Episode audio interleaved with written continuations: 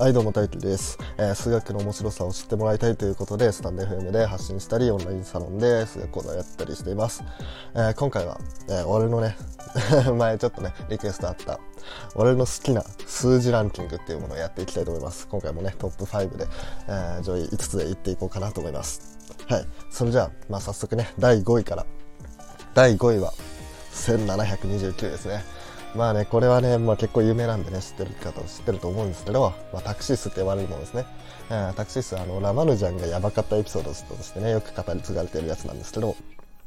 えー、これどういう数かっていうと、えー、2つの立方数の和で、えー、表されるんですけど、えー、それが2通りで表されられる最小の数っていうことなんですね。まあ、あの例えばどういうことかっていうと、えー、1729っていうのは1の3乗足す12の3乗っていうふうにかけあ、うん、まあ、表せるんですね。そういう足し算で表されるんですね。で、それと同時に、えっ、ー、と、10の3乗足す、10、あ、違う、10の3乗足す9の3乗っていうふうにも、という、えー、3乗の和にも表せるんですね。で、こういうふうに3乗足す3乗で2通りで表される最小の数っていうのが1729っていうことなんですね。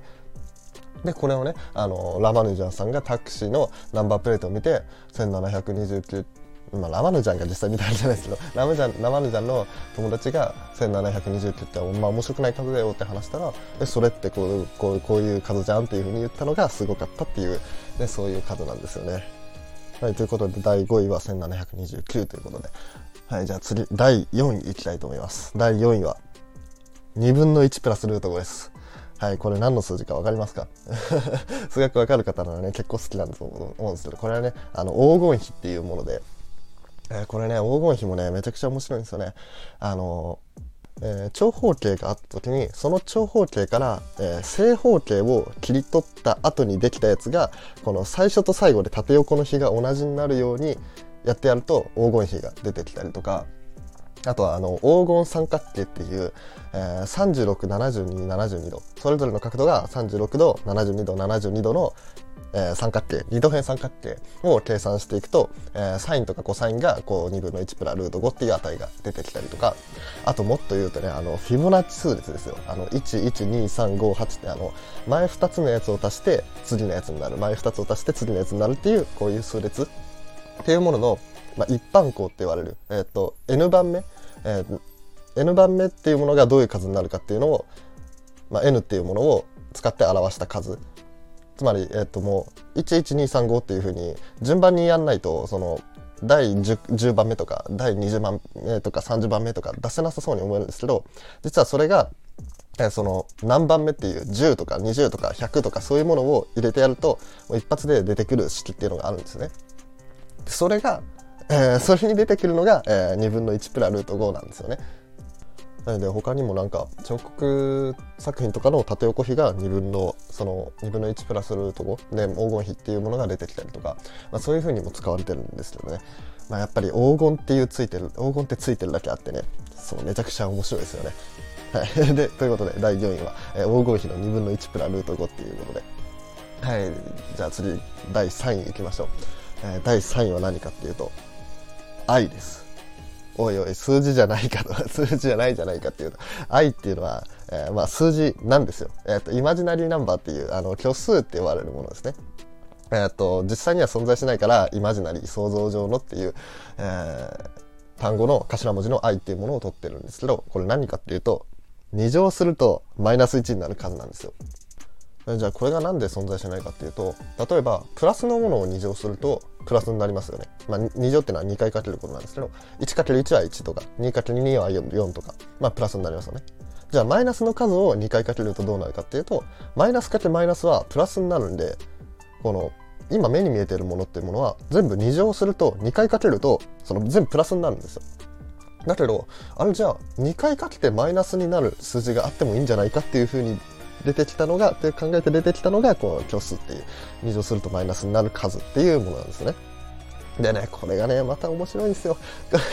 面白いですよ。本当に。これね、虚数を使って、その、あの、複素平面っていうね、あの、ガウス、ガウス平面とも言うんですけど、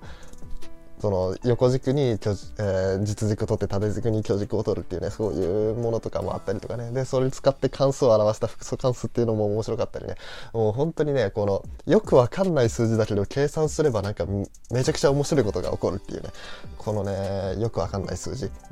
これが好きな数字第3位っていうことになりました。はいそれでは第2位ということで、えー、俺の好きな数字第2位はパイですね。はい、円周率です。はい、ありがとうございます。もう、これはね、もう、もうみんな有名ですよね。知ってますよね。円周率、πr2 乗とか 2πr とか、えー、3分の 4πr2 乗、ん ?4πr3 乗とか、こういうのに出てくるパイっていうのですね。でね、このパイね、これもね、本当にすごいんですよ。あの、まあ、あさってがね、3.14で円周率の日ということでね、その日にももっと詳しく話そうと思うんですけど、これね、パイが本当にすごいんですよ。その、 俺が好きなのはね、えー、素数の分布に関してのリーマンゼータ関数っていうのがあるんですよ。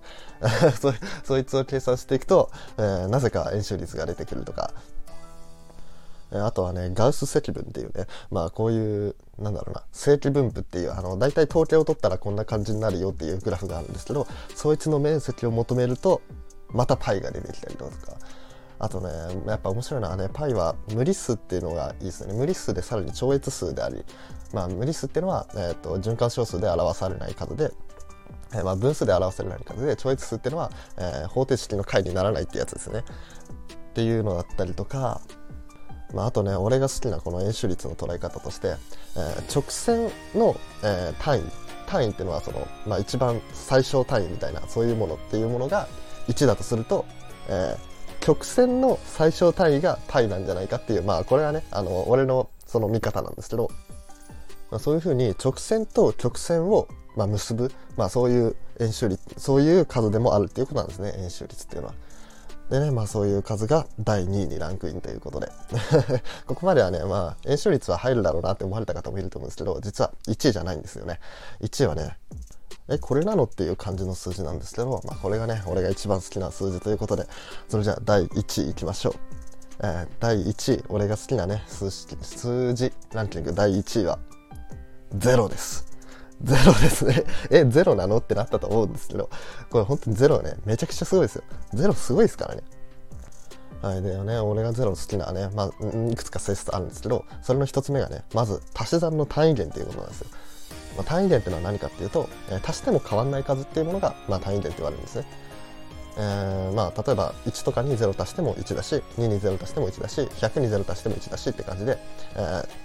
足し算に関しては0を足すっていうことは何も影響しないんですよね。っていう、まあ、そういう性質があったりとか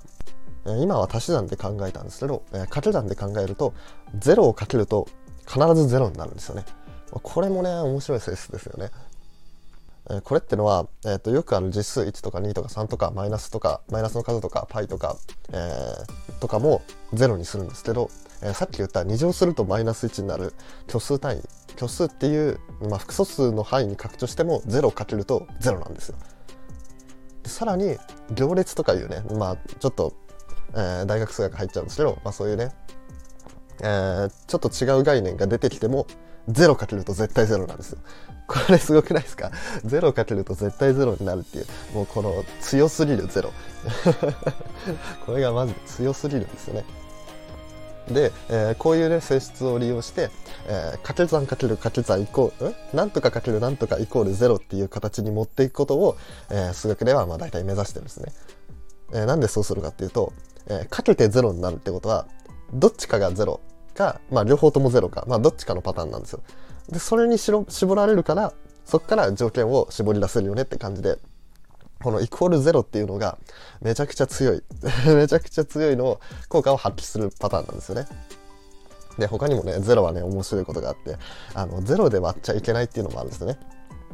まあ、それどういうことかっていうと、えー、例えば0分の1ってものを考えた時、まあ、あの分数っていうのは割ってるっていうのと一緒なんで0分の1っていうのを考えた時に0分の1に0をかけた時にどうなりますかっていうのを考えると、えー、0同士が約分されて1になるのか、えー、さっき言った通り0をかけたら0になるから0になるのかっていうこの1か0かっていうねどっちか分かんない数になっちゃうからその0で割っちゃダメっていう、まあ、そういうルールがあるんですけどあのよくあるね0イコール1の証明とかはねこういう 0で割っちゃいけないみたいなのをねどっかで使ってねそうあのこういう証明をしてるんですけどねこれもね面白いですよね。0っていうもののねなんだろう不思議さというかやっぱそういうところにね惹かれていきますよね。という感じで、まあ、他にもねあの0っていうのはプラスでもマイナスでもない数みたいなのだったり、まあね、他にもいろんな性質がいっぱいあるんですよ。ということで今ね、こんなね、えー、っと、まあ、身近な数字ではあるんですけど、いろんな要素が詰まってるゼロっていうものが第1位にランクインしました。おめでとうございます。ゼロさんおめでとうございます。はい、それでは今回は俺の好きな数字について話していきました。えー、第5位は、えー、タクシス、第4位は、えー、黄金比、第3位虚数、で、第2位が演習率ということで、第1位は0という。まあそんな感じで、えー、俺の、俺の好きな数字はこんな感じでした。よかったら皆さんのね、好きな数字とかもコメント欄に書いてもらえれば、えー、俺いいね押したり、コメントしたりしに行くので、よかったらお願いします。はい。それじゃあ今回は以上です。よかったらいつも通りいいねとかフォロー、コメント、レターなどお願いします。えっと、あとす、あとは、えー、オンラインサロンで数学講座をやったりしてるので、えー、そこではね、あの、最初の1ヶ月無料なんでよかったら覗いてみてください。はい。それじゃ、バイバイ。